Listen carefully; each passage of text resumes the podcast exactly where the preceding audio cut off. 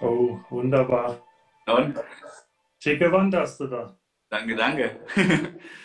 Wunderbar, hat gut geklappt. Pünktlich, sehr gut. Vielleicht warten wir noch zwei, drei Minütchen oder Sekündchen, sagen wir mal so. Und wie ist der Sound? Verstehst du mich gut, ja? Oder? Mich auch? Ja, wir müssen nur gucken, wenn wir reden, ähm, dass wir nicht parallel reden. Also, das ist ja so, weißt du, aus Höflichkeit so, ja, ja, und dann unterbricht Instagram das manchmal. Da muss man mal schauen, wie das funktioniert. Kommen wir hin, bin mir sicher. Genau, okay. Ich würde sagen, wir starten einfach. Ähm, ja, unser heutiger Livestream-Gast ist der Felix, äh, der Felix, der Frederik, meine ich. ähm, und zwar ähm, ist unser heutiges Thema, sage ich mal, Social Media, Auftreten in Social Media. Du hast ja einen relativ bekannten ähm, Account, der ja überdurchschnittlich viele Follower hat. Also ähm, würde ich schon sagen, ist schon etwas besser aufgestellt. Und ja, wir wollen einfach mal heute drüber reden, wie verhält man sich in Social Media, was sind, sage ich mal, Wege, um selbst ein starkes Profil aufzubauen, wie kann man dieses Profil sinnvoll nutzen, um Mhm. eben auch ja, Sinnvolles im Sinne der Jagd zu machen. Auf was sollte man vielleicht verzichten, wenn man sich äh, öffentlich präsentiert? Ähm, aber da denke ich, habe ich einen richtigen Ansprechpartner mit dir. Hm, Wir können es ja mal so machen, dass du vielleicht mal so zwei, drei Sätze zu dir sagst, ja, wo, wo du herkommst, was du machst. Und dann gehe ich auch schon über zu diesen typischen Fragen, die ich immer gerne stelle, damit man einfach mal weiß, wie bist du jagdlich, wie ist dein jagdlicher Werdegang, sage ich mal. Ja, sehr gerne. Also erstmal vielen Dank, dass ich dabei sein darf, dass du auf mich zugekommen bist, Christian. Ist ja auch mal interessant, vielleicht für die Leute zu, äh, zu erklären, wo, also wo wir zwei uns kennengelernt haben.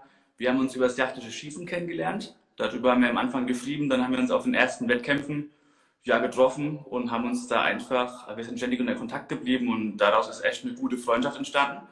Und äh, da sind wir auch schon bei dem Thema jagdliches Schießen. Für mich natürlich auch, äh, da bin ich einfach drinne, das macht mir Spaß.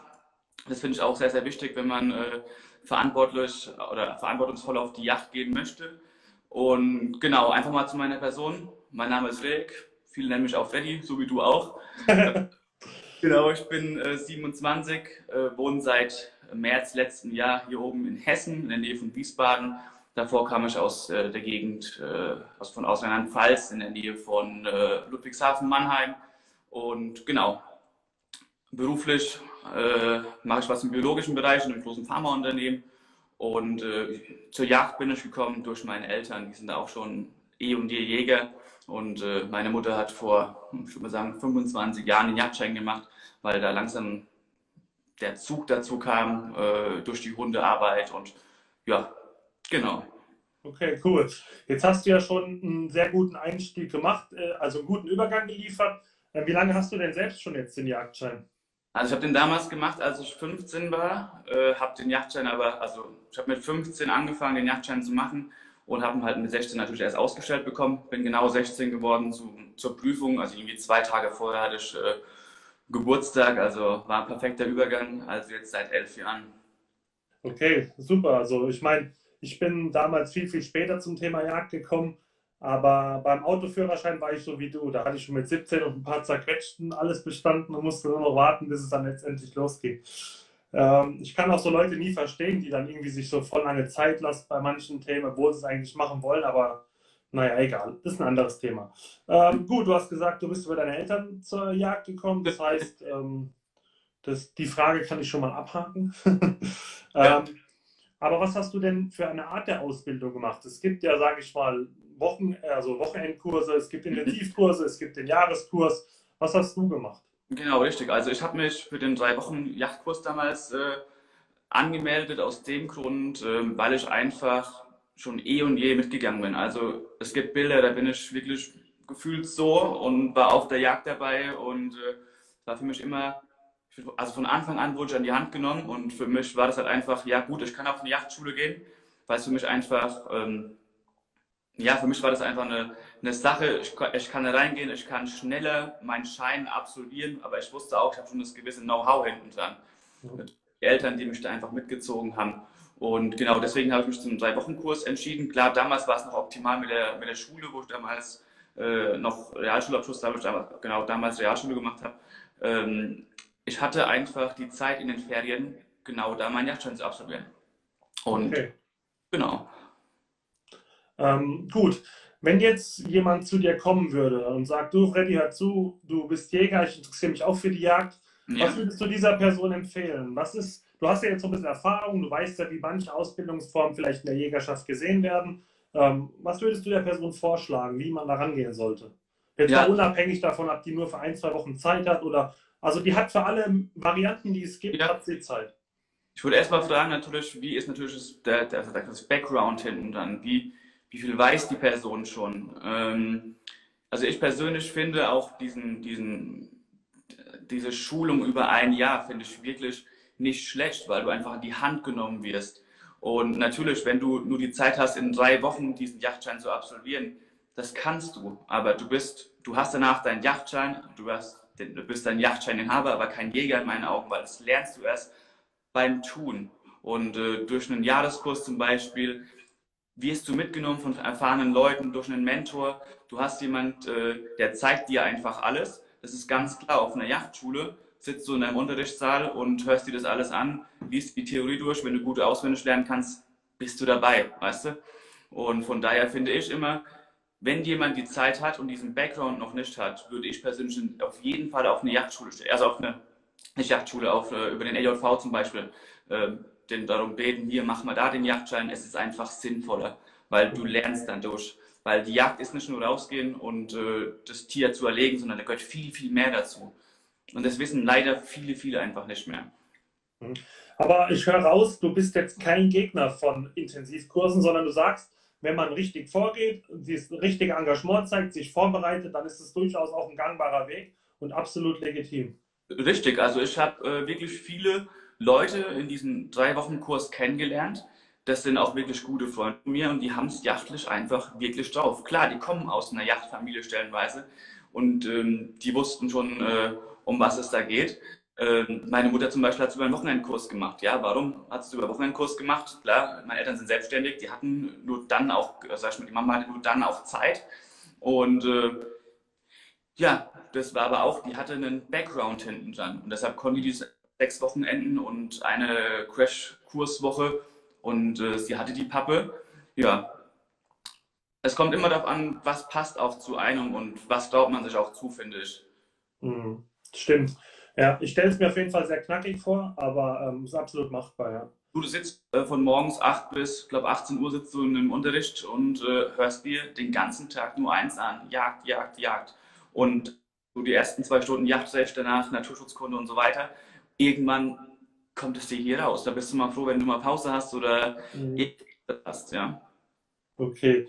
Ähm, ich gehe davon aus, deine Eltern hatten schon ein Revier, als du den Jagdschein gemacht hast. Richtig, genau, ja. Okay, dann kann ich mir die, dann kann ich mir die Frage sparen, wie du ein Revier gefunden hast. Nee, ähm, also finde ich, also ich sag mal, unser Revier, unser erstes Revier, das war von meinem festen Wohnsitz daheim war das auch 40 Minuten weg.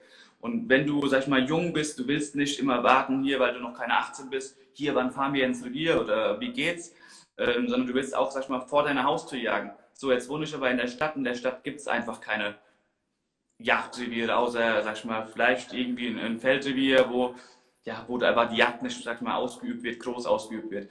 Und äh, ich hatte echt das Glück, ich habe damals jemanden kennengelernt, der hat bei mir in der Nachbarschaft gewohnt ich nenne es mal Nachbarschaft, waren trotzdem äh, Luftlinie so 500 Meter weg.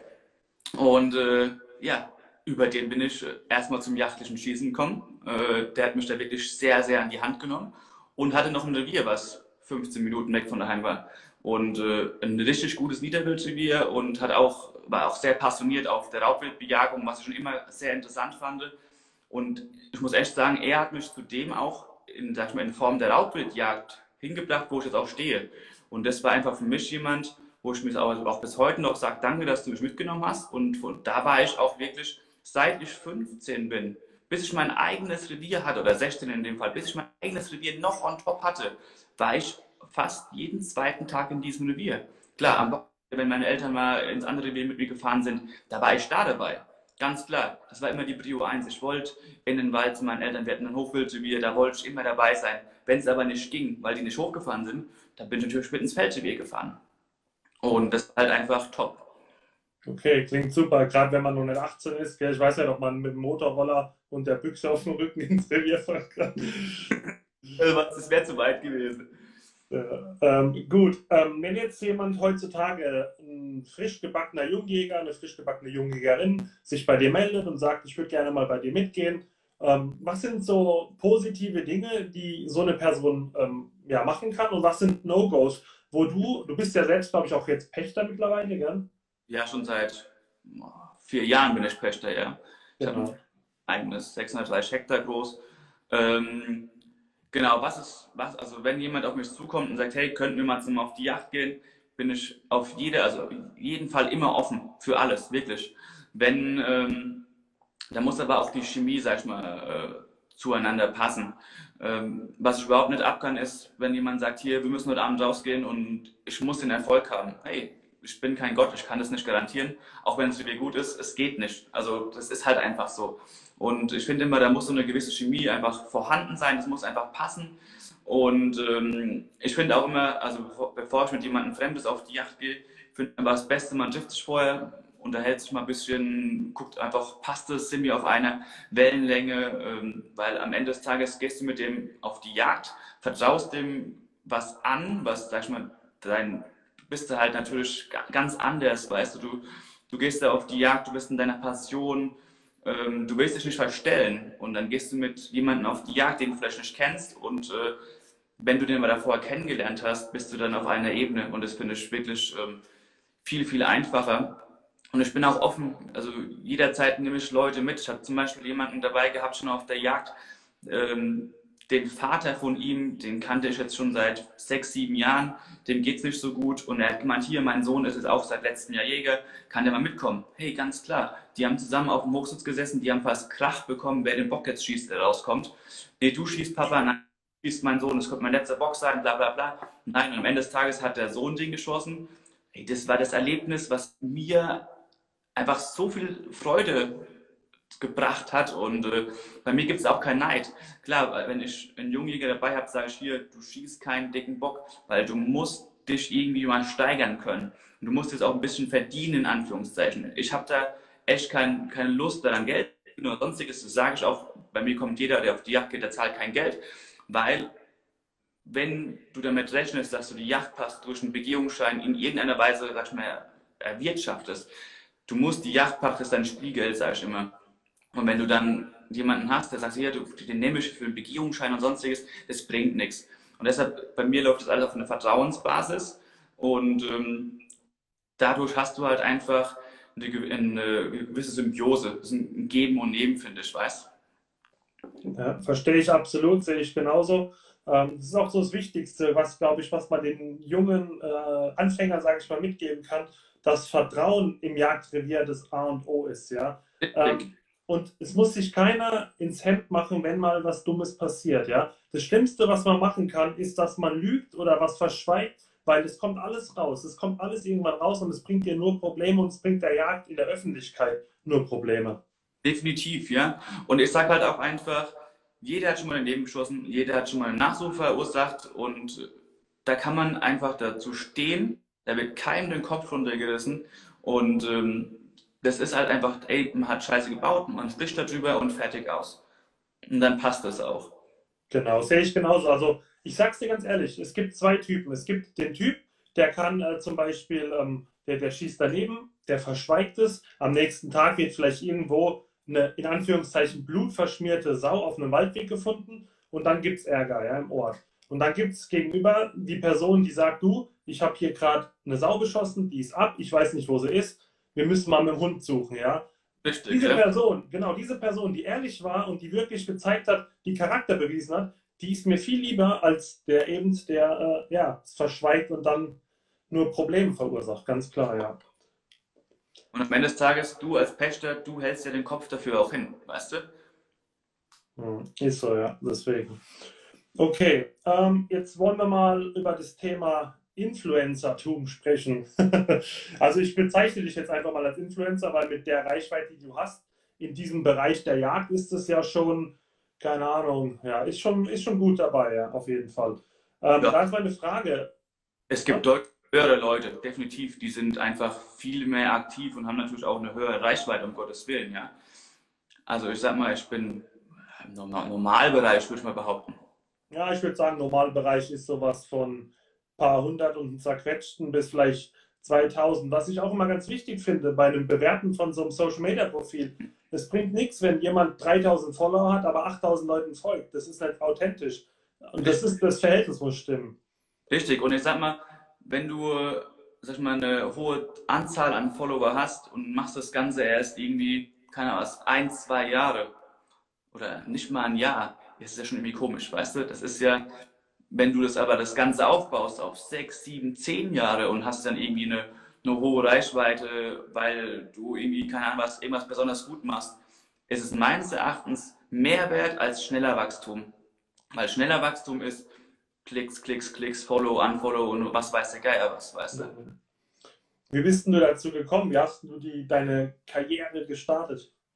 Ja, eigentlich äh, hört sich das echt lustig an, aber ich habe damals ähm, das gar nicht gewusst, was ist das denn überhaupt, dieses Instagram. Also wirklich 0,0. Habe das dann damals installiert, weil ich einfach ein bisschen gucken wollte, weil das war damals der Hype, überall gab es das. Ähm, und dachte mir, ja gut, okay, was ist das? Habe da so ein Profil an, angelegt und habe so angefangen, so ein bisschen was über meinen Hund damals äh, hochzuladen und fand das irgendwie wie so eine Art Tagebuch für mich. Also sprich, ich habe irgendwas erlebt oder irgendwas erlebt und habe das online gestellt. Muss auch wirklich dazu sagen, das waren Bilder, die waren jetzt nicht unglaublich gut. Weißt du, die hatten keine krasse Auflösung oder sonstiges. Das war einfach, hey, mein Hund hat da gesessen an einem Baum, der hat eine Cappy aufgehabt, ein Bild gemacht, weißt du? Einfach so, ja, ich fand das halt irgendwie cool, weißt du, irgendwie was, äh, gehasst, was zu haben. Und dann war das auch irgendwie, ja, mal ein Jahr eingefroren oder sonstiges und irgendwie kam es dazu, dass mir das wirklich Spaß gemacht hat, ähm, wenn ich was erlebt habe, das zu fotografieren. Und habe es am Anfang echt auch nur für mich behalten. Und hat ein Kumpel mal gesagt, hier, ey, das ist echt cool, lad das doch mal hoch. Und dann habe ich das hochgeladen. Dann habe ich mal da das gemacht, das gemacht, mich selbst mal ein bisschen auch äh, als, ich nenne es mal, gemodelt, auch wenn es kein Model-Shooting war, weißt du? Und habe das hochgeladen und irgendwie war das ganz cool. Und dann war ich auf einem, habe ich eine, äh, Teilnahme an einem Event gewonnen und habe dann die ersten Leute kennengelernt, die in dieser Szene dann, sag ich mal, schon aktiv waren, die richtig große Reichweite hatten, die mir auch wirklich sympathisch sind. Und da sind wirklich einige große Profile dabei, wo ich dann einfach sage, ey, cool, das, äh, die machen das halt einfach professionell, kontinuierlich, die haben das gleiche vor wie ich, die gehen auf die Jagd. Nur fotografieren die das noch, manche filmen das und stellen es halt online. Und das habe ich dann auch gemacht. Und das ist jetzt heute der Stand der Dinge. Okay, wie lange ist das her? Also ich würde mal sagen, dieser Werdegang ist jetzt sechs bis sieben Jahre her. Das Event war vor vier Jahren, drei, vier Jahren, wo ich gewesen bin. Das ist, glaube ich, auch eine wichtige Message an alle. Also es kommt mir manchmal so vor, als wenn man äh, auf, um jeden Preis so viele wie mögliche Follower generieren will, ja, weil man sich vorstellt, keine Ahnung, was man sich darunter vorstellt. Das ist vielleicht auch mal wichtig zu zeigen, dass wenn man, sage ich mal, ja, so einen Account hat, das kommt nicht von heute auf morgen. Und jetzt hat gerade auch jemand geschrieben, Reichweite ist nicht alles. Das sehe ich genauso. Mir ist es lieber, sage ich mal, einen kleineren Account zu haben, der aber Qualität, Qualität liefert, im Sinne der Jagd, als natürlich, wie das Beispiel von der gleichen Person, der Donald Trump, der dann vielleicht draufhaut die ganze Zeit. Ja, und ähm, die, die muss halt einfach echt sein, die muss real sein, die muss, das muss einfach passen. Wir sind, wir, sind, wir sind alle, sag ich mal, wir haben ein Hobby, das ist die Jagd. Klar, der eine keiner trägt gern Realty, also Realty-Klamotten, der andere gern Loden, ist wurscht egal. Am Ende des Tages, wir gehen alle zusammen auf die Jagd und wir haben ein Ziel. Wir wollen, sag ich mal, unser, sag ich mal, sag ich mal, die, eine Hege, weißt du, Hege durchführen. Wir wollen natürlich Beute, definitiv, aber wir dürfen uns nicht in die Pfanne hauen, wegen irgendeinem Kram.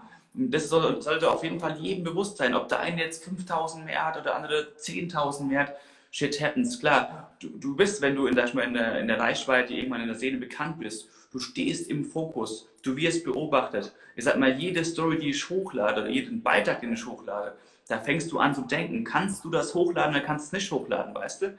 Und das ist halt auch so eine Sache, das sollte man auf jeden Fall auch sich bewusst sein, wenn man das machen möchte. Mhm. sollte man bewusst sein, kann ich das jetzt hochladen? Was kann negativ dabei passieren? Was kann positiv sein dabei? Und wie gesagt, was ich immer sage als Message, wir gehen alle zusammen auf Jagd, wir müssen uns nicht irgendwie schlecht machen oder sonstiges, weißt du? Und ähm, genau. Das ist ganz interessant und auch ganz wichtig, ähm, finde ich, weil mich stört es persönlich, mich persönlich stört es, wenn ich mir als Erlegerbilder angucke, wo dann eine Sau ohne Bruch, ohne, äh, ohne letzten Bissen auf dem Waldweg liegt, Schweiß verschmiert, Wärmebildkamera, äh, was weiß ich, Waffe drauf, ja, ähm, und dann einfach wie so ein, also respektlos dargestellt wird. Und da sollte man überlegen, Richtig. welch, welchen Mehrwert hat mein Bild jetzt für das, was ich zeigen will? Das hat, also solche Bilder haben meiner Meinung nach nur negative Werbung Ja. für die Jagd und keine positive.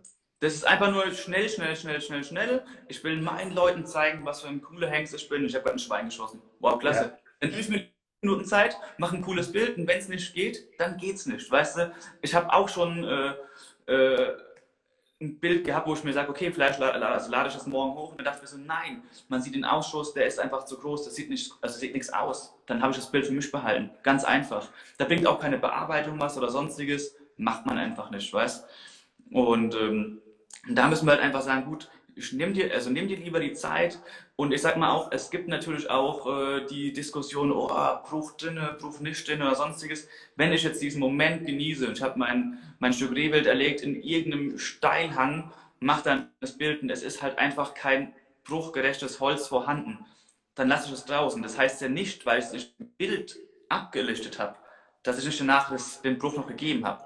Weißt du, und was bringt dann mir, wenn ich das Bild bei jemand anderem sehe, oh, der hat keinen Bruch gegeben, da Feuer zu geben? Für was?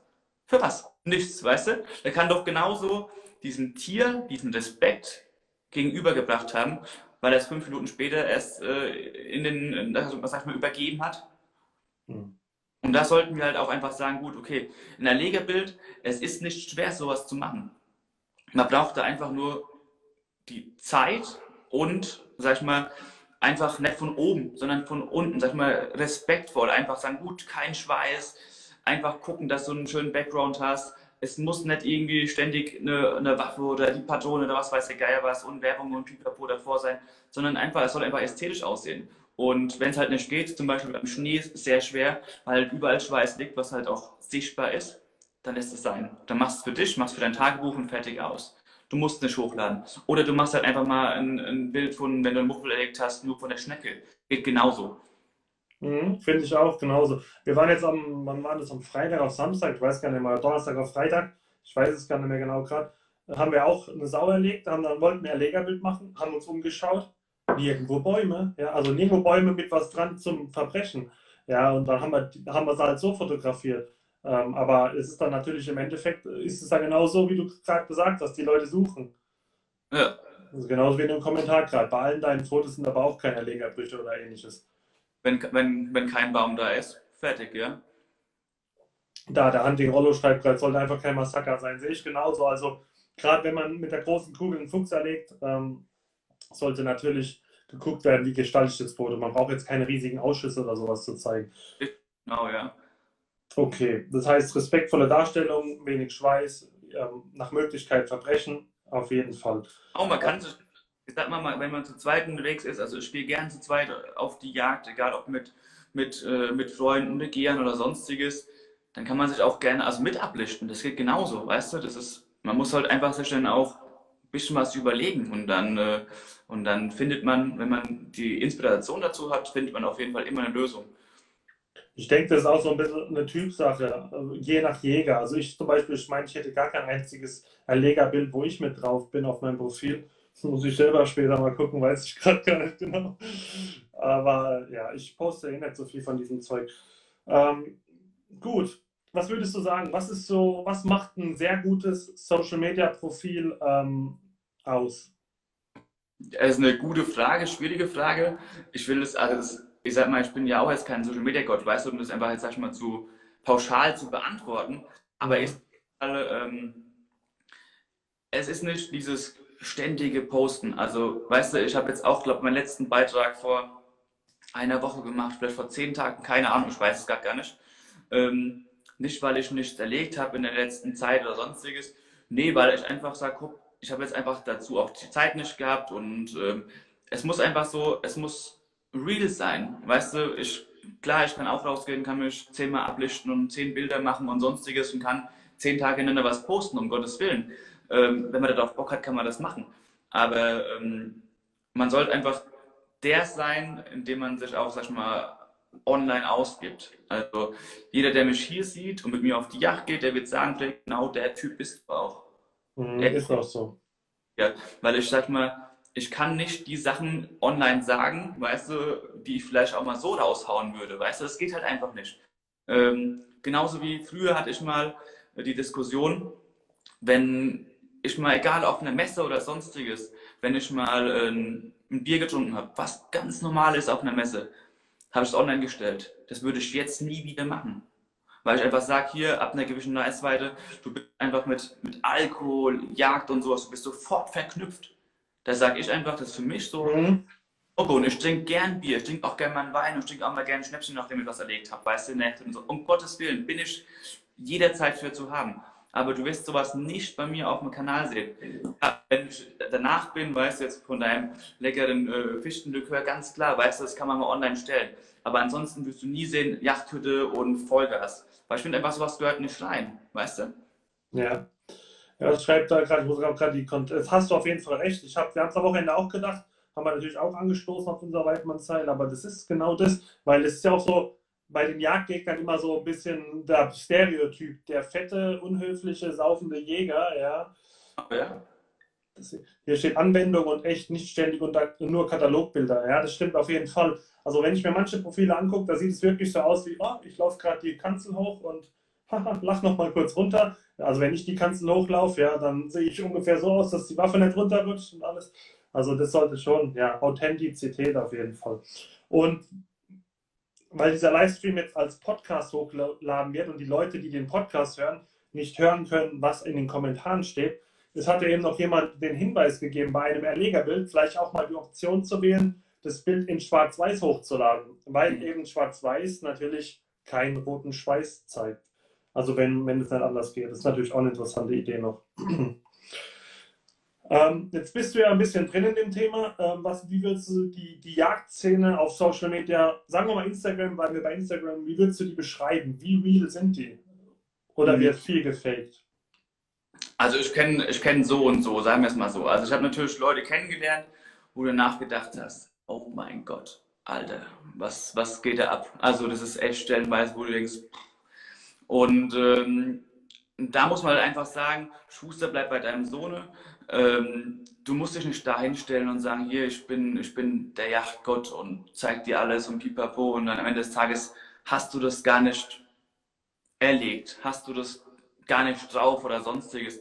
Da gibt es Leute, die, die stellen sich hin und sagen, hier, ich bin, bin der Flintengott, da weißt du einfach, die sind davor in der Prüfung durchgefallen, im Flintenschießen, weißt du, jetzt machen sie da auf, auf Flintenkönig, weißt du, wo du weißt, klar, du kannst Flinte schießen lernen, das weißt du genauso wie ich, das braucht aber ein, zwei Jahre mindestens, bis du das kannst, weißt du? Das ist einfach so.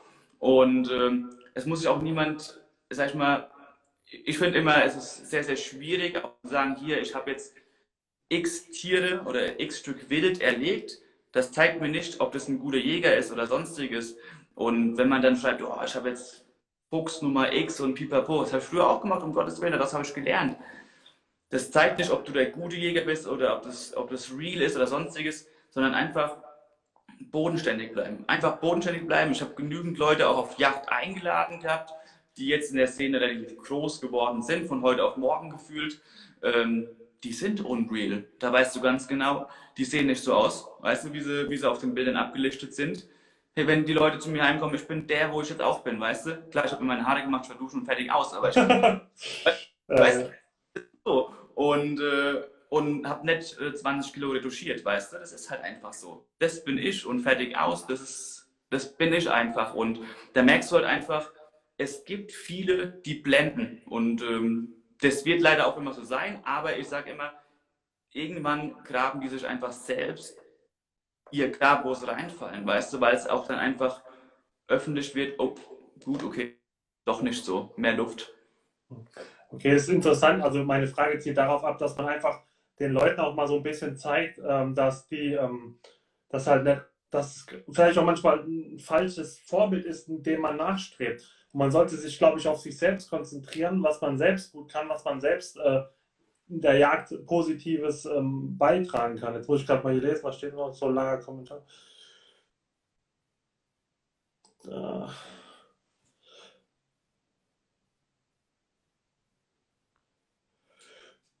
Ja, gut, sollte man nicht machen, jemanden nach seinen Erlegebildern ähm, bewerten.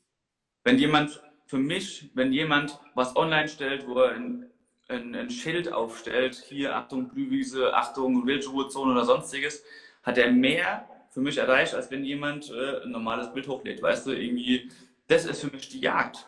Auch mal sowas hochzuladen, weißt du? Das ist. Das ist auch Öffentlichkeitsarbeit. Genau, da würde ich auch gerne mal jetzt drüber sprechen. Du hast jetzt schon erwähnt, ähm, das Thema, hier ist eine Blüh, ähm, Blühwiese. Das ist nämlich auch gerade sinnvoll für die. Lass uns einfach mal drüber sprechen, was man machen kann, was man in der jagdlichen, richtigen Welt machen kann, was man dann letztendlich natürlich auch auf Social Media posten kann, weil im Endeffekt, wie es glaube ich gerade jemand schreibt, wir sind keine Social Media Jäger, jetzt war jetzt der Kommentar weg. es gibt Social Media Jäger und Jäger, die ihre Leute da teilen möchten. Ja, genau. Okay, pass auf. Also lass uns einfach mal ein paar Sachen besprechen. Wie kann man äh, positiv ja, Werbung für die Jagd machen? Nicht indem man Geschichten erzählt, sondern indem man die Wahrheit erzählt. Was ist so, was fällt dir so ein? Also du hast schon gesagt, das mit der Blühwiese. Ja, ich finde auch einfach, wenn du mal einen Nichtjäger mit auf die Jagd nimmst und dazu eine, eine Story schreibst. Zum Beispiel einer meiner besten Freunde, der hat jetzt seit letztem Jahr Yachtschein. Mit dem habe ich damals beim Deutschen Yachtverband äh, an diesem einen Wettbewerb mit teilgenommen. Äh, sprich, wir sollten eine Geschichte schreiben, wie wir uns kennengelernt haben, wie ich zur Yacht gekommen bin und warum er den Yachtschein machen möchte. Und da ist zum Beispiel der Fall, er ist Angler, ich bin Jäger. Das heißt, es hat schon eh und je gepasst. Und wir kennen uns seit der achten Klasse. Und ähm, das heißt also, durch ihn bin ich zum Angeln gekommen und er ist durch, also durch mich zur Jagd gekommen. Und ähm, er hat keinen jagdlichen Background, 0,0. Sobald ich aber auf die Yacht fahre, rufe ich schon an, sage, ey, Dein, hast du Zeit, kommst du mit? Ja, kommt mit. Dadurch lernt jemand. Genauso nehme ich aber auch mal gerne einen Arbeitskollegen mit, der mit der Yacht null Ahnung, also null zu tun hat oder sonstiges und sagt, hey, komm mal mit. Meine Eltern zum Beispiel, wir haben ja, also mein Papa ist kleiner Metzger, wir haben äh, so Event Catering und äh, mein Papa macht sehr viele Wildspezialitäten. Wenn du auch den Leuten mal sagst, hey, probiert das mal. Jeder sagt, oh, Wild schmeckt ekelhaft und pipapo. Wenn du das dem mal gegeben hast und sagst, hey, das kommt natürlich auch auf die Verarbeitung drauf an. Die Leute merken, dass Wild super lecker schmeckt. Dieser Absatzmarkt an Wild, der ist enorm groß geworden. Weil die Leute merken, hey, das ist Nachhaltigkeit, das ist lecker, das ist super, das ist klar ein bisschen teurer, aber dann isst du halt einfach ein bisschen weniger Fleisch und hast dafür aber das Beste, was es gibt. Es gibt nichts Besseres aus, als, sag ich mal, außer Wildfleisch. Und äh, dann wir, es gibt den LJV, da kannst du dir äh, ein Wildmobil ausleihen, das schnappst du dir, lässt dir mal eine Schulung geben und fährst mal mit, äh, mit dem Wildmobil zum, zum Kindergarten und zeigst dann hier, macht mal das, was ist denn das für ein Tier und das ist einfach, das ist Öffentlichkeitsarbeit. Das wusste ich nicht, dass es geht, weil wir haben das auch schon gemacht, ähm, dass wir vor Kindergärten, sag ich mal, erzählt haben, im Jagdhund dabei und einfach mal so, wisst ihr denn, was der Jäger macht und so. Wie kann man das mieten oder wo macht man das? Mal gucken, beim LJV Rheinland-Pfalz, die haben dieses Wildmobil. Da kann man, ich glaube, da muss man eine Schulung äh, absolvieren und dann kann man das äh, über eine Kreisgruppe, kann man das organisieren. Darf ich damit auch über die hessische Grenze, ja? Nachfragen. Also, keine Ahnung, weiß ich nicht. Aber ich sag mal, die Öffentlichkeitsarbeit beginnt doch jetzt schon, wenn du ins Revier fährst und da ist jemand, der seinen Hund abgele also abgeleint hat und lässt den durch die Wiese äh, rennen. Klar, den kannst du anscheißen, bringt dir aber nichts. Wenn du mit dem redest und sagst, ey, es wäre vielleicht sinnvoll, einen Hund anzuleihen aus dem dem Grund und erklärst es dem. Und zum Beispiel die Alena hat damals einen super, also Alena Steinbach hat super damals einen super Flyer gemacht. Wenn du den ausgeteilt hast und es den Leuten gegeben hast, die haben sich gefreut, dass sie mal was gesehen haben. Und ihr sagt mal immer so, wie es in den Wald, also so wie du in den Wald reinschreist, so kommt es an. Und da beginnt eigentlich schon die Öffentlichkeitsarbeit. Wenn du sagst, hey, ja, wir entnehmen wild aus diesem Revier. Ja, wir, es ist ganz blöd, wir töten das Tier, wo du gelaufen bist und nehmen das weg. Aber wir machen das und das noch dafür, dass wir das überhaupt machen können, in Anführungszeichen. Und wir machen Wildecker, wir machen Pipapo und wir holen mal Abfall aus dem Revier. Das ist, das ist schon Öffentlichkeitsarbeit. Und auch wenn du dich in Yachtgenossen also Yachtgenossenschaft integrierst, Yachten sind nicht nur Jäger. Also ich habe jetzt, ein, also bei mir im Revier ist ein Yachtgenosse Jäger, soweit ich weiß. Der Rest sind alles einfach nur Landbesitzer. Alte Leute, junge Leute, die mit der Jagd null zu tun haben. Die haben ihre Flächen verpachtet, die wissen, das hat Bauer X, der redet dieses Jahr Raps drauf und das war's. So, ich als Jäger tue einmal pro Jahr in so einer Yachtgenossenschaftsversammlung einfach ein Essen sponsern und sage, hier, heute gibt's Gulasch von dem Reh aus dem Revier. Auf einmal guck, die unterhalten sich mit dir und auf einmal hast du einfach eine, eine, eine Freundschaft entwickelt und die Kommunikation ist das A und O.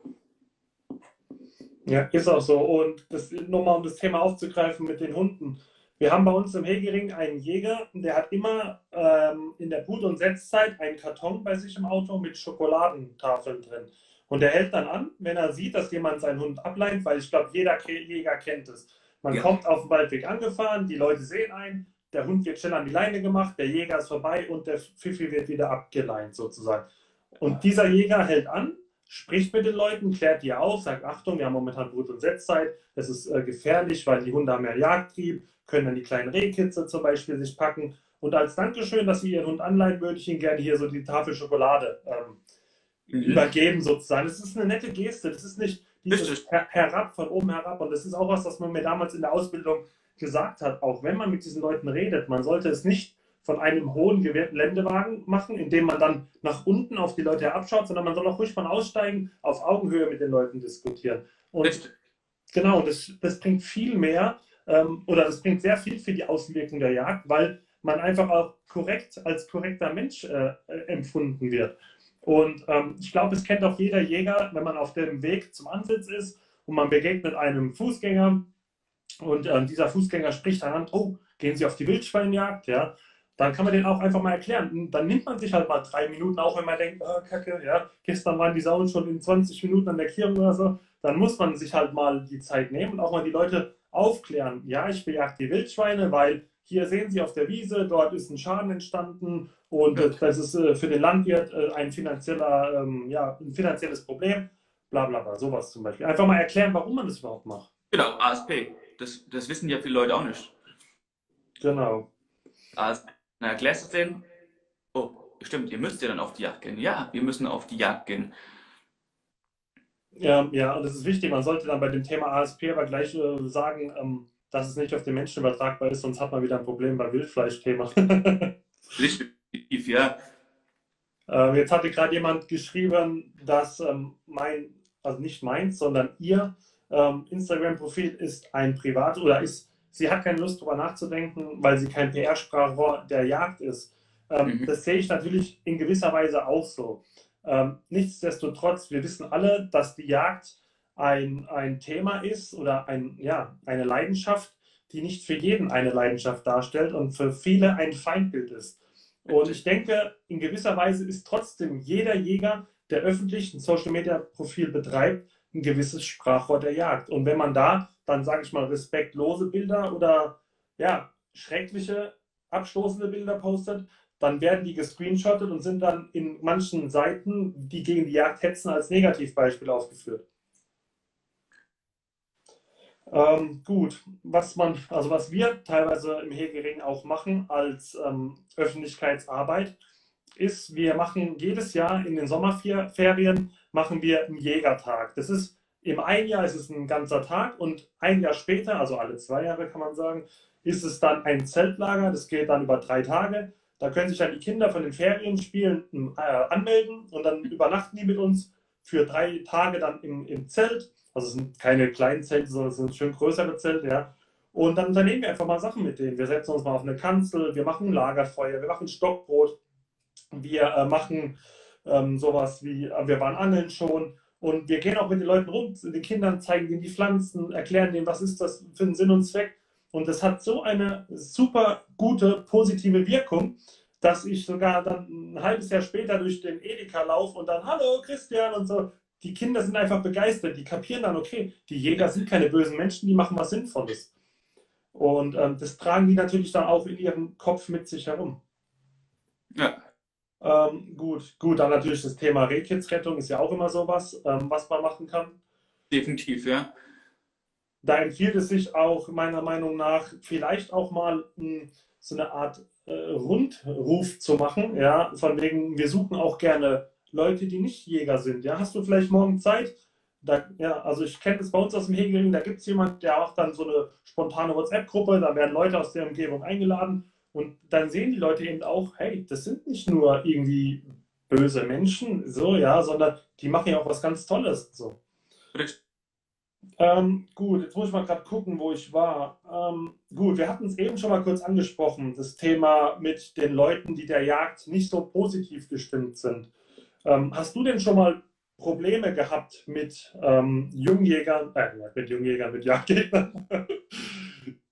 Ja, also ja, klar, also, mal, klar bekommst du mal einen, einen, einen blöden Kommentar oder ein Bild. Ähm, deshalb, ich habe das damals auch in Facebook gemacht. Facebook habe ich komplett flachgelegt, den Account, weil es einfach da zu krass geworden ist. Also da hast du wirklich Nachrichten bekommen, hier bring dich um und was weiß der Geier, was du Tiermörder, pipapo. Das war mir einfach, ich habe darauf nie Antwort gegeben, weil es einfach zu blöd war, zu primitiv. Auch das bringt nichts, die sind dann zu krass unterwegs. Ähm, deshalb habe ich Facebook einfach flachgelegt und noch meinen Privataccount bei Instagram hast du stellenweise auch, dass du mal einen, einen Account dabei hast, der dich da einfach schlecht redet. Das sind einfach wirklich dann Tierschützer, die dann sagen, oh, Tiermörder und Pipapo, die verlinken dann 10.000 andere äh, Accounts und dann geht es dort, äh, sag ich mal, gefühlt richtig los. Ähm, also ich sage immer, ich gebe darauf gar keine Antwort, ich gebe da nichts dazu, auch wenn es mir stellenweise echt schwer fällt, weil wenn du da Konter gibst, das sind einfach Leute, die, die haben ihre Meinung und da kannst du nicht dann rücken, das geht nicht und die werden dann irgendwann blöd. Und da musst du einfach sagen, es bringt nichts, Klappe halten, durch, entweder löscht es oder lässt es stehen. Ich lasse es meist sogar stehen, die löschen sich selbst, weil sie dann auch wissen, es ist einfach peinlich, was sie machen. Und ähm, ich sag mal klar, im Revier hatte ich auch schon stellenweise Kontakt zu Yachtgegnern. Ähm, wenn die dann vor dir sind, da hilft einfach nur eins, Handy raus und halt die drei Ziffern wählen. Das geht halt anders nicht, weil wenn die dann vor dir stehen und dann irgendwie blöd werden, was willst du machen? Da musst du halt einfach sagen, gut, fertig, bringt nichts. Und klar, ich war schon auf Drückjachten gewesen, wo wir fotografiert worden sind von Yachtgegnern. Das war dann auf Facebook und was wir alles falsch gemacht hätten und pipapo. Mhm. Ja, das ist absoluter Käse ist es. Also ich würde sogar ein bisschen differenzieren. Ähm, ich habe es mir auch abgewöhnt, da sachlich zu argumentieren, was nicht heißt, dass ich jetzt unsachlich argumentiere, sondern ich mache es wie du. Also wenn ich merke, das ist so ein richtig radikaler Gegner, da brauchst du auch nicht zu kommen mit dem und dem Argument. Da, das ist ein emotional belastetes Thema bei dieser Person und dann bringt es auch nichts. Also da kannst du noch so sachlich diskutieren, wie du willst. Ähm, wo ich aber öfters dann doch mal was kommentiere, ist zum Beispiel, wenn an der örtlichen, ähm, wenn die örtliche Tageszeitung auf ihrem Facebook-Account ein jagdliches Thema ähm, postet und dann der ein oder andere ähm, Kommentar drunter kommt, der nicht unbedingt ideal ist, ja, aber wo ich merke, okay, das ist kein radikaler Jagdgegner, sondern vielleicht einfach eine äh, desinformierte Person. Und da gucke ich dann schon, dass ich mit, mit Fakten versuche, eben ähm, ja, zu, zeigen, äh, zu, zu argumentieren. Und da merkst du auch, dass dann teilweise ein, ah, okay, krass, wusste ich gar nicht oder so. Also, hey, jetzt nicht auf diesem Slang, aber du ja. weißt, was ich meine. Aber da ähm, kann, in Anführungszeichen, das sind Leute, die sind nicht dafür, nicht dagegen. Die haben einfach keine Ahnung, deshalb sagen so, wir sind erstmal so, uh, der bringt Tiere um, mehr ist er nicht, weißt du. Und da kannst du dann sagen, gut, okay, hier, den schnapp ich mir und dem sage ich hier, das ist Jagd. Nicht nur Jagd rausgehen und wir haben immer Erfolg. Wie oft passiert es denn, dass du überhaupt keinen Erfolg hast? Und wenn du es den Leuten sagst, was du an Geld und Zeit dafür investierst, dann verstehen die Leute erstmal auch, was die Jagd bedeutet. Mhm, ist so. Ja, ja, wir waren letztens, wann war das? Am Freitagabend waren wir essen gerade bestellt, wir haben schon richtig Hunger gehabt, waren schon eine halbe Stunde gehockt, klingelt das Telefon, Wildunfall. Ja, das muss man auch mal überlegen. Dann, was musst du dann machen? Ja, dann kann der Schnitzel warten, dann musst du da runterfahren und sozusagen das Reh erlösen. Ja. Auch nicht. Das sind so Sachen, wo viele Leute auch gar nicht wissen. Ähm, ja. Gut. Ähm, Frage. Jetzt nochmal was zum, zum grundsätzlichen ähm, oder zum Auftreten oder zu etwas, was sich meiner Meinung nach etabliert hat, aber sich nicht etablieren sollte. Mhm. Und zwar, ich glaube, es kennt jeder von uns, wenn man was erlegt hat und man bekommt über Instagram, Facebook, WhatsApp ein WMH, WMD oder noch schlimmer ein YHI geschrieben. Ja. Was hältst du davon, von sowas? Sagst du, hm, okay, oder sagst du eher, naja, man sollte es ausschreiben? Was ist deine Meinung? Mm, also ich sag mal so, das ist so ein, so ein, so ein Mittelding, das ist sehr, sehr schwierig. Ähm, ich will mich ja gerne rausnehmen, dass ich es auch gemacht habe oder mache oder sonstiges, Pipapo. Du sollst schon, also ich sag mal, man soll schon die Zeit haben, definitiv, und sagen, hier, Weidmannsheil, Weidmannsdank. Das, dazu sollte man die Zeit haben und es sollte auch, sag mal, das, da hat man auch die Zeit für. Normalerweise, klar, ich habe es auch schon gemacht, um Gottes Willen, ich will jetzt überhaupt nicht als fehlerfrei sag ich mal, hinstellen. Ähm, aber man hat normalerweise die Zeit und ich finde, das sollte man auch also sich, also sich die Zeit nehmen, um ähm, das halt hinzuschreiben. Genauso wie, also wenn ich das schon höre, zum Bleiben überredet. Ja, was hast du gesagt, weißt du? Das ist so voll das blöde, das, was, was soll das, weißt du? Das, das passt überhaupt gar nicht. Habe den zum Bleiben überredet. Also das ist ja, ja, ich habe das ja in meinem einen Buch, habe ich das auch geschrieben, dass das eine, oh. eine eigentlich eine Respektlosigkeit gegenüber dem Wild ist, ähm, weil äh, die Sau, die wollte nicht zum Bleiben überredet werden. Ja, man kann sagen, und es ist auch nicht weitmännisch, keine weitmännische Sprache, man kann auch sagen, ich habe die Sau erlegt. Das ist eher so ins Lächerliche gezogen, so klingt es. Oh, ja. Ähm, gut, also ich habe es natürlich auch schon gemacht, das mal WMH, WMD, aber ich habe es mir mittlerweile abgewöhnt ich musste auch an einen Ausbilder damals aus meiner Jagdausbildungszeit denken, der hat gemeint, Leute, wir hatten so eine WhatsApp-Gruppe, ja, wo dann mal der eine das geschrieben hat, keine Ahnung, WMH, und da hat der Ausbilder gemeint, äh, Leute, lasst es mit diesen Abkürzungen, das ist ein traditionsreiches Wort, das ist ein sehr kraftvolles Wort und nehmt euch diese zwei Sekunden und schreibt das Wort aus und zeigt eurem Jagdkollegen damit einfach den, den Respekt dafür, dass er jetzt eben ja, Jagderfolg hatte. Genau. Gut, ähm, jetzt vielleicht mal, also was auch für mich, ich habe mir überlegt. Hm, das hast du dich aufgehängt. Be bewege ich mich wieder, ja? Ja, jetzt geht's wieder. okay. Ähm, gut, das ist ja jetzt auch was, ähm, das wird ja auch als Podcast jetzt hochgeladen, was wir hier besprechen. Ähm, jetzt vielleicht nochmal an alle, es ist ja ein Podcast, der sich an Anfänger richtet, das heißt an Jungjägerinnen und Jungjäger, beziehungsweise noch in der Ausbildung befindliche.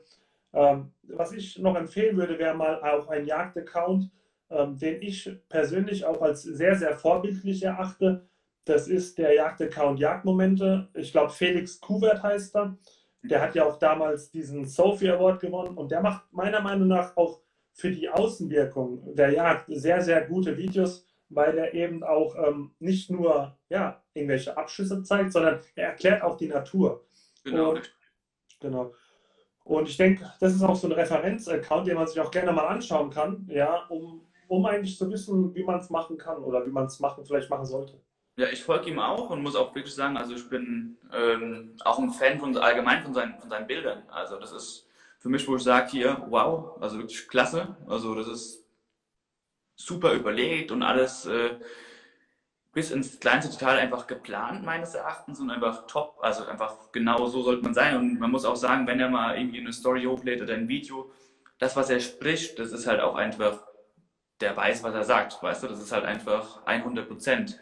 Und ähm, deshalb muss ich auch sagen, zum Beispiel, wo ich auch noch sage, ein großer Account ist zum Beispiel Young NRW, wo ich sage, hier, der fühlt das genauso. Der ist auch, der hat, der hat einfach Vollblutjäger und das, was er spricht, der hat davon Ahnung. Und das auch noch so eine Sache, also auch die Bilder, die er online stellt. Super, muss man echt sagen.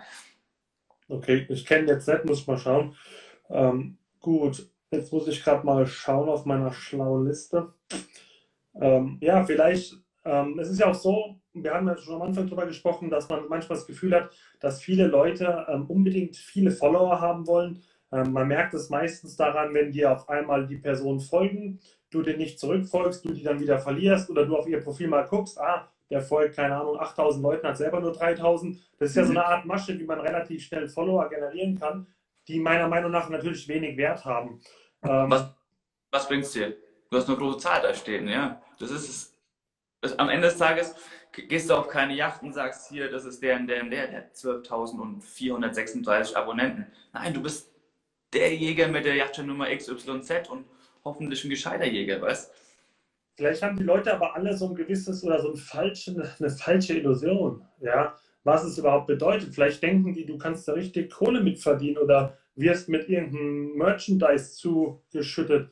Vielleicht kannst du da mal was zu sagen. Was bringt dir das? Oder was, ja, was sind so die Benefits? Hat man da Vorteile? Hat man keine Vorteile? Hat man nur Ärger mit Jagdgegnern? Keine Ahnung. Also das, ich kann eins sagen, das Schönste an dem Ganzen ist einfach, ich habe Leute kennengelernt, das ist das Aller, Allerwichtigste, die jetzt zu meinen engsten Freunden dazugehören, die das gleiche Hobby haben, die Jagd, die vielleicht auch unterschiedliche Denkweisen in der Jagd haben, was überhaupt gar kein Problem ist. Ich will nicht sagen, hier A ist richtig und was jeder der B macht, ist falsch, um Gottes Willen.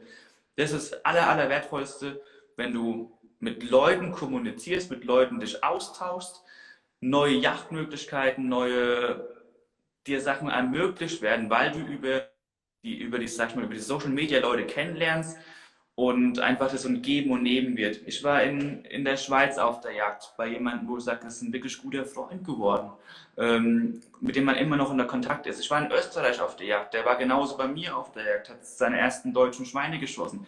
Das ist einfach so ein Geben und Nehmen, das ist einfach, das ist das Schönste daran an diesen Social Media. Das kannst du mit 200 Abonnenten haben, das kannst du mit 500 Abonnenten haben, das kannst du mit 70.000 Abonnenten haben. Und ähm, wenn jemand denkt, oh, der hat dessen, dessen, dessen, die, die Partner, ja, ich habe auch Partner, mit denen ich zusammenarbeite. Und da, da hört man schon, Arbeit. Du hast eine gewisse Verpflichtung dem Unternehmen gegenüber. Mir persönlich macht das ultra viel Spaß. Aber ich sage auch, die Unternehmen, mit denen ich zusammenarbeite, das sind auch Unternehmen, hinter denen stehe ich zu 100 Prozent. Und das sind Unternehmen, mit denen habe ich schon davor zusammengearbeitet, in Anführungszeichen, weil ich die mir erworben habe, die Artikel. Weil ich mit deren der Munition zum Beispiel schon seit x Jahren auf die Jagd gehe. Und klar bekommst du mal äh, eine Einladung zu einem richtig coolen Event und lernst dann noch weitere Leute kennen. Es gibt auch Accounts, die werden dann mal eingeladen auf, auf irgendwelche Yachtreisen, um Gottes Willen. Das ist bestimmt cool. Aber natürlich hast du da auch, wie du sagst, Arbeit. Ähm, du wirst dadurch nicht reich. Also das, ähm, ich bekomme dafür keinen Cent, weißt du. Ich mache das einfach nur, weil es mir Spaß macht. Und äh, ich habe auch keine Firma bis dato angeschrieben und sagen, hier, hast du Bock mit mir zusammenzuarbeiten? Ich war auf der Yachtmesse gestanden vor drei Jahren, habe äh, äh, an einem Stand gearbeitet. Du wirst gar nicht wissen, wie viele Leute zu mir kamen. Hey, ich habe 1000 Abonnenten, hast du mal Bock, äh, mir was zu sponsern für ein Gewinnspiel?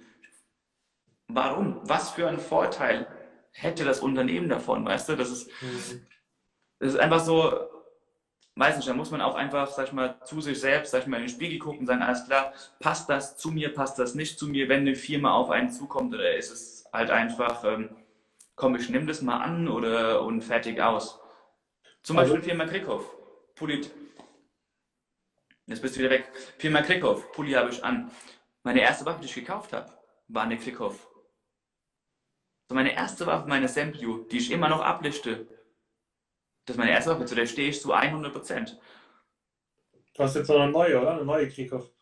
Das war eine Doppelbüchse. Die haben mir, das war dieses, äh, dieses ähm, Gewinnspiel, was ich damals gewonnen habe, wo ich ein halbes Jahr die Waffe testen durfte, die Doppelbüchse. Und habe die ein halbes Jahr getestet und muss wirklich sagen, die Waffe ist 1-1A. Also wirklich super schön, also super genial. Die, sie hätte aber zu meinen jachtlichen Voraussetzungen einfach nicht gepasst. Mhm. Also ist ein Gewehr, was mich auf jeden Fall glücklich gestellt hätte, was aber durch das, dass ich ein Fan bin von Schalldämpfern zum Beispiel, ähm, das ging da nicht natürlich, ganz klar, das sind ja zwei Läufe. Aber, mhm. und ich halt einfach sage, gut, ähm, auf Drückjachten gehe ich zwar, aber ich habe mein Drückjagdgewehr. Und dann dachte ich mir so, oh, soll ich, soll ich nicht? Und habe mich dagegen entschieden. Ich bereue es auch nicht, um Gottes Willen, weil ich wirklich war in die Waffe komplett verliebt, habe die echt gern geführt und auch dann auch jeden Tag gefühlt, wenn ich auf Jagd gegangen bin. Ich habe mir selbst in die Augen geschaut und gesagt, hier, nee, sie passt einfach nicht zu 100% zu mir, auch wenn ich sie gern geführt habe. Und ich stehe auch dazu, weißt du, ich finde, die, die Marke allgemein von dieser Waffe, das ist ein Handwerk. Und ähm, jeder, der immer die Chance hat, so eine Waffe zu führen, sollte es auf jeden Fall auch machen. Mhm. Das wäre was für mich, so eine Ich hatte damals halt die Chance gehabt, habe das Gewinnspiel gewonnen und konnte ein halbes Jahr mit einer Waffe auf die Yacht gehen, die traumhaft schön war, die super präzise war, die aber einfach dann am Ende des Tages nicht zu 100% zu mir gepasst hat. Mhm. Äh, Krieghoff ist schon ist eine coole Marke auf jeden Fall. Ist immer so auch ein bisschen so eine Traumflinte, die K80 zum Beispiel. Aber da muss man natürlich überlegen, kaufe ich mir jetzt einen neuen Opel Corsa oder eine K80? Keine Ahnung. Nee, das ist auf jeden Fall, ja, gut. Ja, also ich habe jetzt schon mal, wenn ich mal meinen Fragezettel ein bisschen durchgehe, bin ich eigentlich schon ziemlich durch mit dem, was ich so fragen wollte. Ähm, hast du noch mal so abschließend so ein paar Hinweise zu gerade frisch gebackenen, angehenden Jungjägerinnen und Jungjäger? Was soll, wie sollte man sich verhalten, um auch positiv in der Jägerschaft oder in der Öffentlichkeit gesehen zu werden? Also finde ich einen guten Punkt, dass du nochmal das ansprichst. Ähm, wollte ich eh nochmal darauf eingehen, weil das haben wir vorhin, finde ich, zu wenig drüber gesprochen. Also wie gesagt, ich bin ja Pächter und was würde mich freuen, zum Beispiel, was ein Jungjäger bringen sollte, wenn er bei mir auf die Jagd gehen möchte, auch sag ich mal, für eine längere Zeit, nicht nur für einen Ansitz. Also ich finde immer zum Beispiel, man sollte sich immer überlegen, in welchem Revier gehe ich jetzt auf die Jagd? Gehe ich in einem Niederwildrevier oder gehe ich in einem Hochwildrevier auf die Jagd? Wenn ich in einem Niederwildrevier auf die Jagd gehe, wo ich Fasan, Hase, Rebhuhn und sonstiges, sag ich mal, ein bisschen ähm, vor, sag ich mal, vor Raubwild, sag ich mal, beschützen möchte, ist einfach gut. Wenn ich so ein Jungjäger wäre und würde in so ein Revier reinkommen können, würde ich mich anbieten würde sagen, hey, ich gucke, wie mache ich den Pächter glücklich? Den Pächter mache ich nicht glücklich, indem ich 250, 300, 500 oder 1000 Euro gebe für den Begehungsschein. Nein, den mache ich glücklich, indem ich ihn unterstütze, also unterstütze bei der Bejagung von diesem Raubwild. Den ich unterstütze bei Arbeiten im Revier. Aber nicht, weil ich sage, hier, Person X, sei so gut, tu mal an dem Hochsitz die Rosse reparieren, sondern mit einem offenen Auge im Revier sein und sagen, hey, ich habe das und das gemacht oder habe das gesehen, habe das gemacht. Das muss er gar nicht sagen, hier, ich habe das und das gemacht. Das siehst du als Pächter. Oder mal Ast vom Fenster wegschneiden oder einfach sagen, hey, ich habe, keine Ahnung, was, fünf Salzlecksteine gekauft. Die kosten fünf mal sechs Euro, 30 Euro. Die habe ich investiert für das Revier. Da hast du als Pächter viel, viel, viel mehr davon. Oder man sagt meist, äh, dann hast du einfach dich integriert ins Revier und hast den Pächter damit glücklich gemacht. Und da bin ich mir sicher, dass man dann auf die lange Zeit einfach eine bessere Zusammenarbeit hat. Und, ja. und so ist es natürlich auch, sag mal, wenn du ein Revier hast mit hohem Schwarzwildvorkommen und sagst, alles klar, ich kümmere mich um die Wildschadensverhütung, ich bin dabei, ich helfe zu zäunen und integriere mich. Und äh, bin aber nicht nur dabei beim Rausgehen und den Finger drum machen, nein, sondern bin dabei bei allem, was geht. Wenn man die Kühlung voll hängt, helfe ich auch als Jungjäger, auch wenn du es noch nicht kannst, helfe ich beim Zerwirken, Zerlegen des Stück Wildes. Vielleicht kaufe ich auch was ab. Hey, wenn du umsonst auf die Yacht gehst, der Pächter freut sich, der wird es dir auch zu einem super Kurs geben. Am Ende des Tages bist du, da kommst du ja wahrscheinlich auch mit einem Plus raus, wenn man das so überlegen möchte, weißt du? Mhm. Und da finde ich immer, da wird dann auch dir irgendwann die Chance ermöglicht, alles klar, ich bin jetzt in diesem Revier unter, hatte vielleicht das erste Jahr nur einen Knopfbock und Spieße an, was weiß der Geier was frei irgendwann darfst du bestimmt auch einen Sechser schießen. Wenn du dich gut mit dem PS, da bin ich ziemlich sicher, weil die, die Pächter werden immer moderner. Das ist einfach so. Äh, es werden immer jüngere Pächter, die nachkommen. Und ähm, da ist diese Trophäenideologie einfach nicht mehr, dass oh, ich muss sechs dicke Böcke im Jahr schießen, weißt du? Nein, da gibst du auch mal gerne einen ab. Das ist einfach. Das ist einfach so. Und da finde ich einfach, wenn du dich so integrierst, kommst du auch sicherlich unter. Also ganz, ganz sicher. Nee, das finde ich auch gut, dass du das sagst. Also auch mal mit offenen äh, Augen durchs ähm, Revier fahren. Vielleicht auch mal einfach, also es gibt ja Tätigkeiten, dann brauchst du niemanden. Da musst du auch nicht Nein. viel für können. Du kannst dir ein Rechen nehmen und kannst einfach mal die Pirschpfade freischneiden, ja? Ganz einfach. Das sind fünf Minuten Arbeiten, die aber am Ende des Tages so viel bringen. Das ist so. Das erinnert, ich weiß nicht, ob ich das schon mal erzählt habe. Ähm, ich arbeite ja als Ingenieur in einer großen Automobilfirma. Wir haben mal eine Maschine bestellt, ja, so eine Zerspannungsmaschine. Und ähm, wir wussten genau, was wir bestellt haben, was uns geliefert wird. Ja? Und als wir dann vor der montierten Maschine standen, war auf einmal in, Innenraumbeleuchtung in Blau und alle so, oh, blaues Licht. So. Das war also, das war so ein Überraschungseffekt, ja. Aber eine Kleinigkeit im Verhältnis zu dem Gesamtbeschaffungsvolumen dieser Maschine. Und wenn du, genau wie du gerade erwähnt hast, die Pächter sehen das.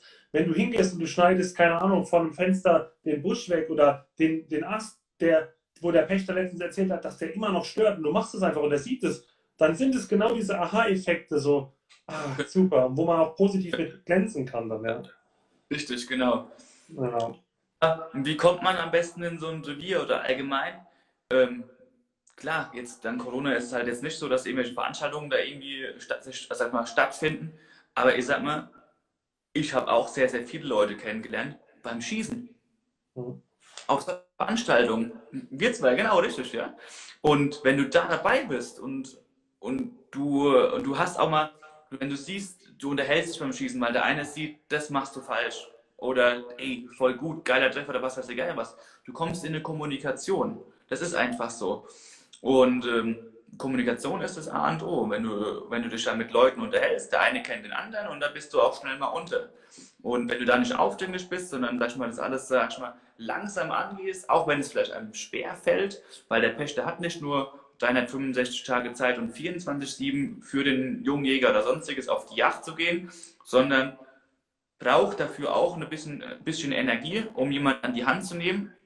Ich zum Beispiel mache das sehr, sehr gerne. Ich nehme auch wirklich sehr, sehr gerne Jungjäger mit. Aber es muss halt alles, sag ich mal, passen.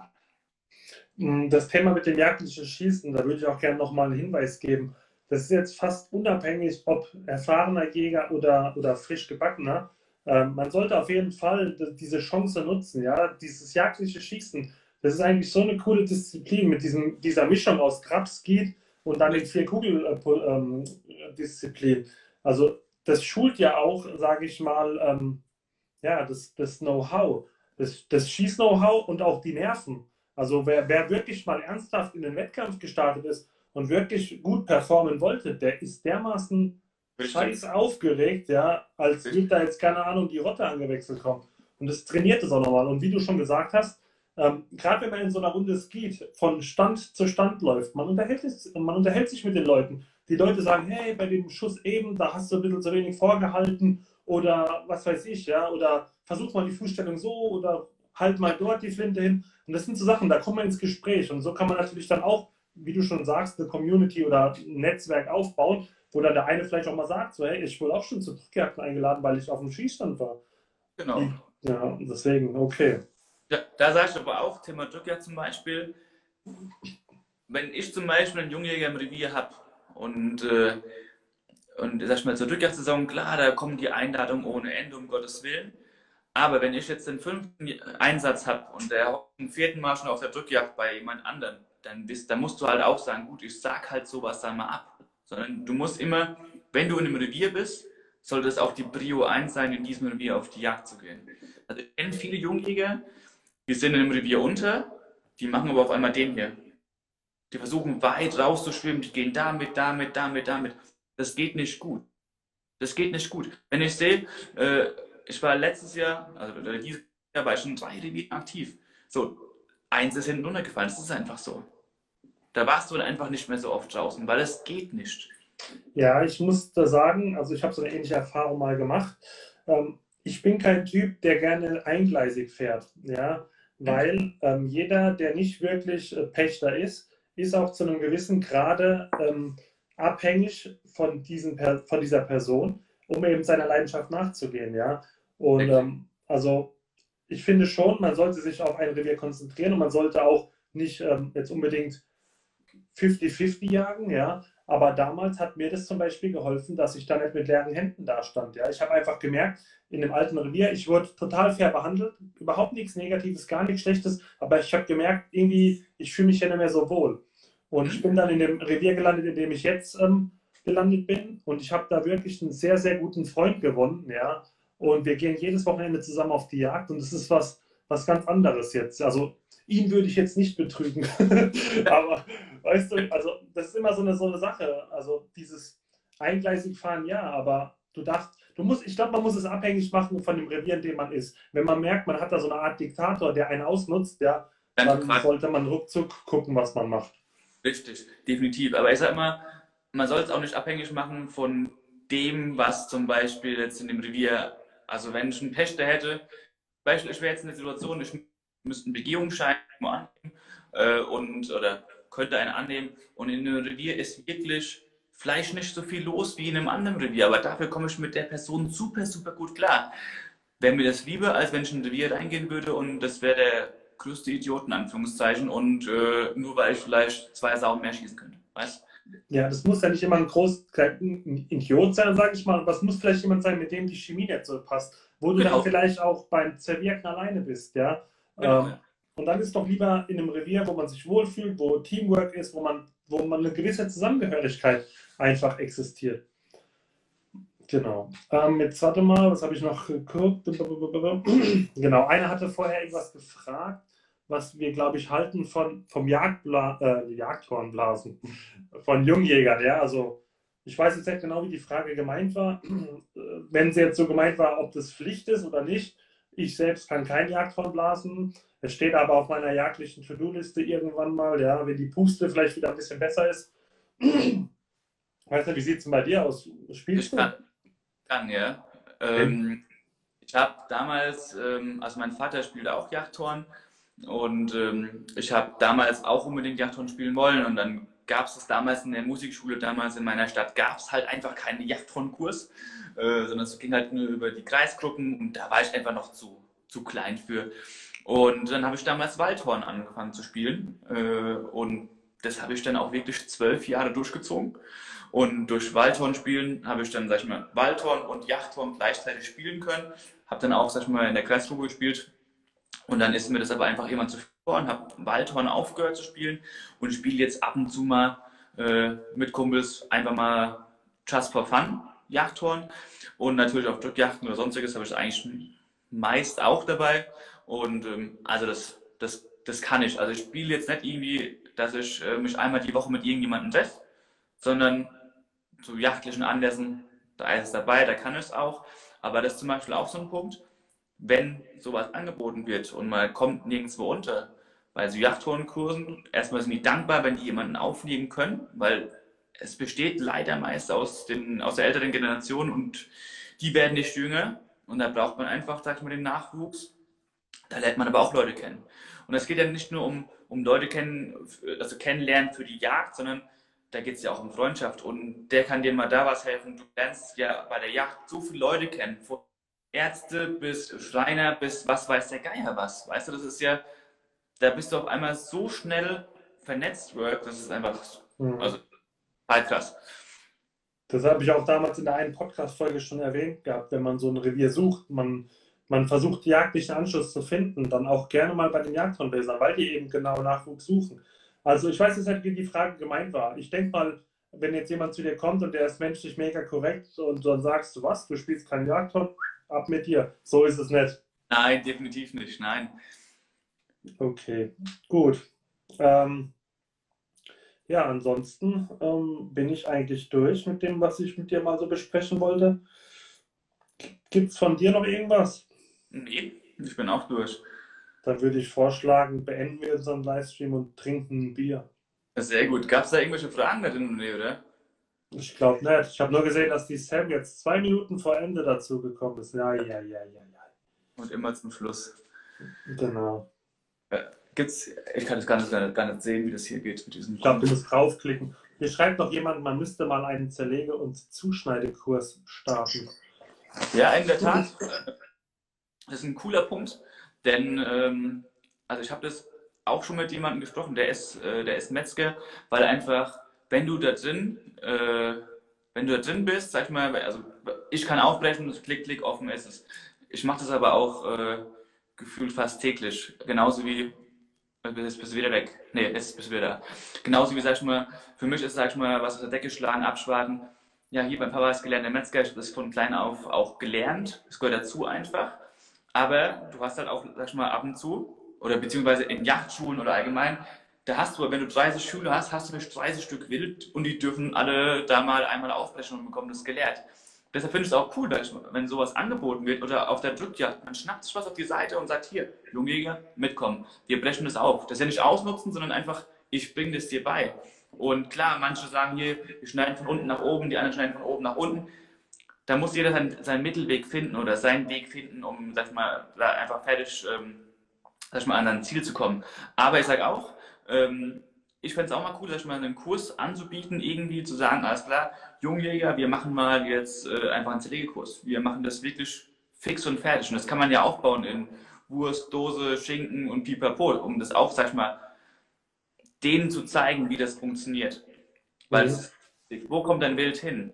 Viele wissen es ja gar nicht. Die schießen was und sagen, ja Mist. Und jetzt? Ich muss auch sagen, wenn ich das manchmal so Leuten erzähle, ähm, die keinen jagdlichen Background, hörst du mich? Ich höre dich, ja. Die keinen jagdlichen Background haben und ich erzähle denen so, ah ja, dass mir das Aufbrechen oder das Zerwirken Spaß macht, dann gucken die mich immer an. Natürlich macht mir das keinen Spaß, wenn mir die ganze Geschichte entgegenfliegt und ich meine Hände voller Schweiß sind.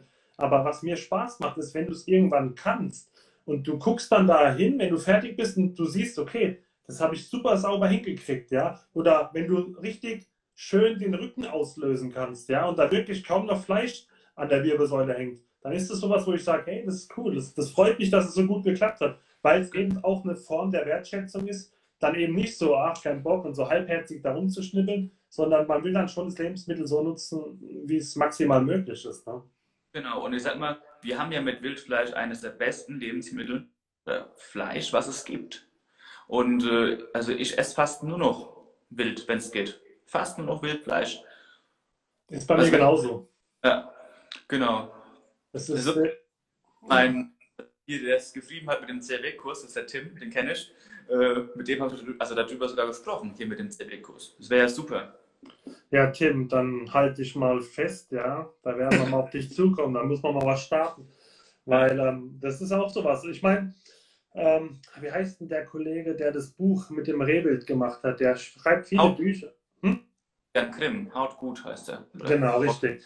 Der hat ja so ein Buch gemacht, wie man, ähm, sage ich mal, Rehwild ähm, zerwirken kann. Und ich habe das Buch auch. Ähm, es ist aber manchmal schwierig, finde ich, trotz guter Bilder dann doch durchzublicken. Also jeder, der sich an seine anfängliche Jägerzeit ähm, zurückdenkt, also meiner Meinung nach, du musst fünf, sechs Mal gemacht haben, um zu wissen, wie es geht. Und, hm, deswegen. Und die muss aber also jemand gezeigt haben. Also, weißt du, wenn du jetzt einen Jungjäger, sag ich mal, an die Wildkühlzelle stellst und sagst, hier hängt, hier hängt ein Stück Rehwild, mach es mal fertig. Ja, wie? Weißt du, das muss einfach gezeigt werden. Ja. Und am besten, wenn da einfach zwei nebeneinander hängen und du sagst, hier, alles klar, ich mach dir jetzt mal die Schnittfolge am linken und du machst danach am rechten. Und dann bist du halt, äh, dann hast du diesen Lern also Lerneffekt einfach dabei. Ja, ich, bei mir war das sogar so, als ich den jährlichen Bock aufgebrochen habe, ähm, ich meine, im Endeffekt ist es fast original das gleiche wie, wie bei einer Sau. Aber ich war so im Sau-Zerwirk-Modus, weil ich so viele Sauen erlege im Jahr, dass ich sogar beim Reh aus Versehen die Trichine-Probe drin lassen habe aus Gewohnheit. ja, keine Ahnung. Gut. Ähm, ja, keine Ahnung. Also ich bin durch. Sind wir durch? Okay. Dann bedanke ich mich bei dir recht herzlich. Sehr, sehr Alle, gerne. die jetzt vielleicht zu spät äh, zugeschaltet haben, wie die liebe Sam, die können dann äh, wahrscheinlich im Laufe des morgigen Tages ähm, die Folge nochmal auf den Podcast-Hostern hören, also Spotify, Amazon Music. Was gibt es noch? Apple Podcast, bliblablub. Also ansonsten bedanke ich mich bei dir und wünsche dir noch einen schönen Abend. Ja, sehr gerne. Vielen Dank dir auch und ja, dann gleich mal Prost sein. Bis dann. Ciao, ciao.